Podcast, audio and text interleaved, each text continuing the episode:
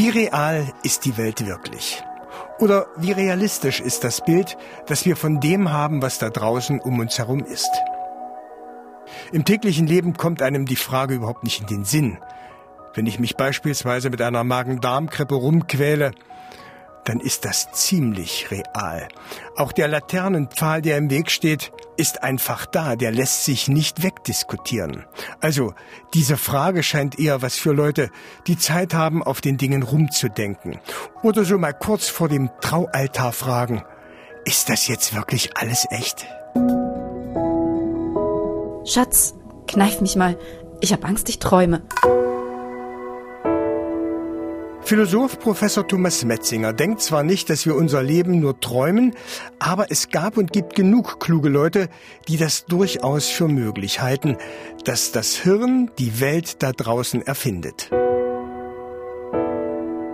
Natürlich könnte das alles ein Traum sein. Es könnte ja zum Beispiel auch sein, dass es gar keine Welt gibt und alles in meinem eigenen Bewusstsein ist.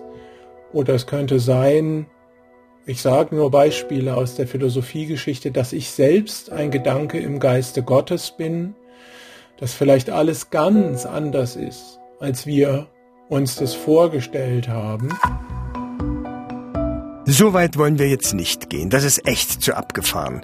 Und vielleicht ist die Welt da draußen ja nicht ganz oder komplett anders als die Bilder und die Sinneswahrnehmungen, die uns unser Hirn da präsentiert.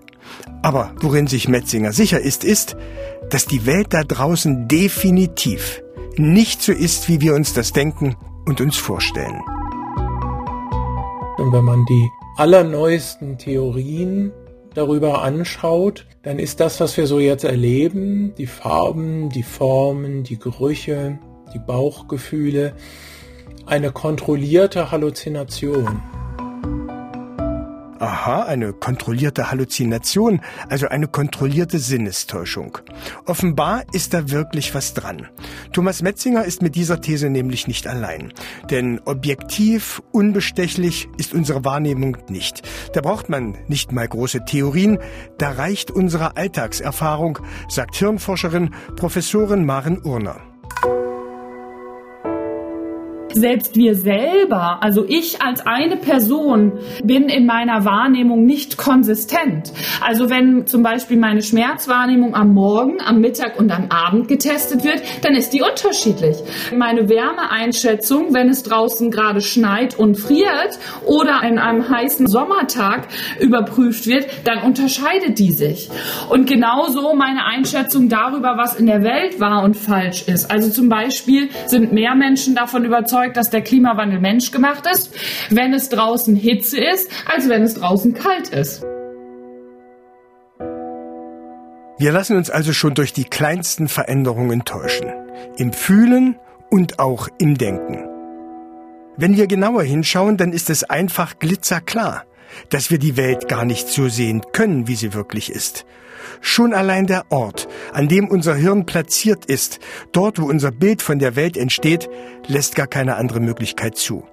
Denn dieses Hirn befindet sich nicht in der vordersten Reihe zur Wirklichkeit. Mutter Natur hat es an einen geschützten, einsamen und dunklen Ort unter der Schädeldecke verfrachtet, einzig verbunden mit der Außenwelt durch kleine Drähte, den Nervenbahnen. Das heißt, alles, was da drin entsteht, ist nicht die Realität. Es ist ausgedacht, es ist eine Idee von der Welt, ein Modell, erklärt Metzinger. Also dass das, was wir bewusst erleben, wirklich ein Modell ist, das kann man sich ganz einfach an dem folgenden Beispiel sehr verdeutlichen. Das Licht ist doch jetzt an. Egal, ob Sie im Zimmer sind oder ob Sie draußen sind und die Sonne scheint gerade, es ist doch hell. In Ihrem Gehirn ist es ganz dunkel da wo dieses Modell der Situation entsteht, ist garantiert kein Licht. Das heißt, die Helligkeit, die Sie jetzt erleben, ist wirklich etwas Inneres. Das heißt, vielleicht sind hell und dunkel nur eine Vorstellung, eine Idee unseres Gehirns, ausgelöst durch bestimmte Wellenlängen, die unsere Augen wahrnehmen können? Ja, das ist relativ wahrscheinlich. Denn niemals hat auch nur ein Lichtstrahl unser Hirn erreicht. Niemals hat echter Bratenduft eine Hirnzelle im entferntesten auch nur gestreift. Niemals hat sich eine Hirnzelle selbst an einem Streichholz verbrannt und das Gehirn hat niemals selbst in einen Apfel gebissen oder einen Hund gesehen. Immer müssen äußere Reize übersetzt werden in die Sprache unseres Gehirns, in elektrische Impulse. Und aus denen bastelt sich das Hirn, viel besser wäre, bastelt sich jedes Hirn sein Bild, sein Modell von der Welt. Und niemals sind elektrische Impulse auch im entferntesten nur in der Lage, die Wirklichkeit eins zu eins an unser Gehirn durchzureichen. Da passt der Spruch, Schwund gibt's immer. Aber wenn's nur das wäre, den größten Teil der Welt, der Realität, bekommen wir gar nicht mit, sagt Thomas Metzinger. Die allermeisten Dinge, die nehmen wir überhaupt nicht wahr. Radiowellen, WLAN, die kosmische Strahlung, die dauernd in Schauern durch unseren Körper rast.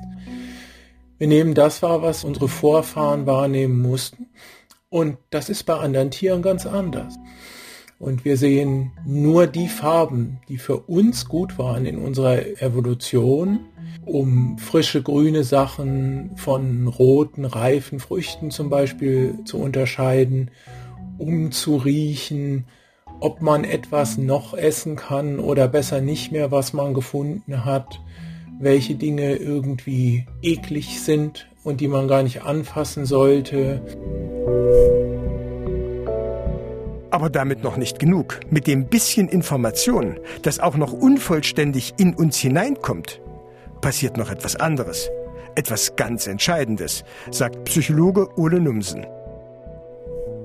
Unsere Sinne funktionieren übersinnlich, weil wir viel mehr aus diesem Input generieren, als eigentlich physikalisch da ist. Wenn ich jetzt in meine Küche schaue, in der ich gerade sitze, und die verschiedenen Schattenwürfe und die verschiedenen räumlichen Distanzen erfasse, dann ist das erstmal ein Gefühl, was nicht auf Wellenlängen basiert, sondern das ist eine Interpretation. Die interessante Frage für mich ist auf jeden Fall, wie kann der Geist aus diesen physikalischen Inputs so viel Informationen aufladen, die gar nicht direkt in diesem Input messbar ist. Was wir aus den Reizen machen, hängt also vom Hirn, sozusagen vom Endgerät ab. Wie es funktioniert, wie groß und wie vernetzt es ist. Es ist ein bisschen so, als ob man elektrische Impulse in ein Radio, einen Fernseher oder ein Bügeleisen gibt. Das, was reinkommt, ist vergleichbar, aber jedes Gerät macht was anderes draus. Das Radio Töne, der Fernseher Bilder und das Bügeleisen Wärme. Und alle denken, na logisch, genau so muss es laufen. Das haben mir die elektrischen Impulse doch mitgeteilt. Die Unterschiede, wie wir die Welt wahrnehmen, sind zwischen uns Menschen klein, obwohl bei uns auch schon unterschiedliche Programme auf der Festplatte laufen. Aber die Welt, die in den Köpfen von Fledermäusen oder Walen entsteht, hat wahrscheinlich mit unserer nur wenig zu tun. Welche Welt der Wirklichkeit näher kommt, ist dabei völlig schnurz. Wichtig ist nur Folgendes, sagen Thomas Metzinger und Maren Urner. Das Bewusstsein und unser Wahrnehmungsmodell der Welt ist entstanden, um uns zu helfen, möglichst viele Kinder zu haben, um unseren Fortpflanzungserfolg zu erhöhen.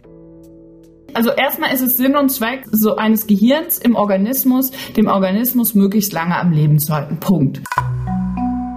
Das Bild, das wir von der Welt haben, muss also nicht objektiv sein, muss die Welt gar nicht eins zu eins wiedergeben. Wichtig ist, dass es uns handlungsfähig macht, dass unser Hirn aus den Informationen, die wir bekommen, zuverlässige Vorhersagen treffen kann. Dabei gibt es Dinge, die der Realität möglichst nahe kommen müssen, um zu überleben. Also ich glaube zum Beispiel alles, was mit unserem Körper zu tun hat. Wie schwer bin ich? wenn ich mich von diesem Ast zum nächsten schwinge, schaffe ich das und bricht er ab? Diese Sachen sind sehr physikalisch realistisch, weil die Affen, die das nicht gut konnten, waren auch nicht unsere Vorfahren. Und es gibt Dinge, Verhaltensweisen, die nützlich für uns waren, die uns beim Überleben geholfen haben, die relativ weit weg sind von der Realität. Also ich habe zum Beispiel immer die Wahrnehmung, auch ein bisschen was könntest du noch essen. Das ist in der Evolution sehr erfolgreich gewesen, weil in der Welt unserer Vorfahren gab es wenig zu essen und man hat nie gewusst, wann man das nächste Mal was kriegt. Gierig zu sein hatte eine Funktion. Auch hier liegen Welten zwischen Gefühl und Wirklichkeit. Wer kennt das nicht? Und trotzdem können wir es nicht so richtig glauben, dass das da draußen, dass das Licht, die Farben, die Gerüche oder der Geschmack vielleicht nur als Wellenlängen und als Moleküle existieren. Und dass die Vorstellungen, die Bilder, die unser Hirn daraus zusammensetzt, nur ein ungefähres Modell der Wirklichkeit ist. Für uns macht das nämlich keinen Unterschied. Und der Trick bei der Sache besteht aber daran, dass wir das nicht als ein Modell erleben. Ich habe ja, wenn ich die Augen aufmache, einfach das Gefühl, das ist da. Der Apfel auf dem Tisch, der ist nicht konstruiert aus meinem Gehirn, sondern der ist einfach da.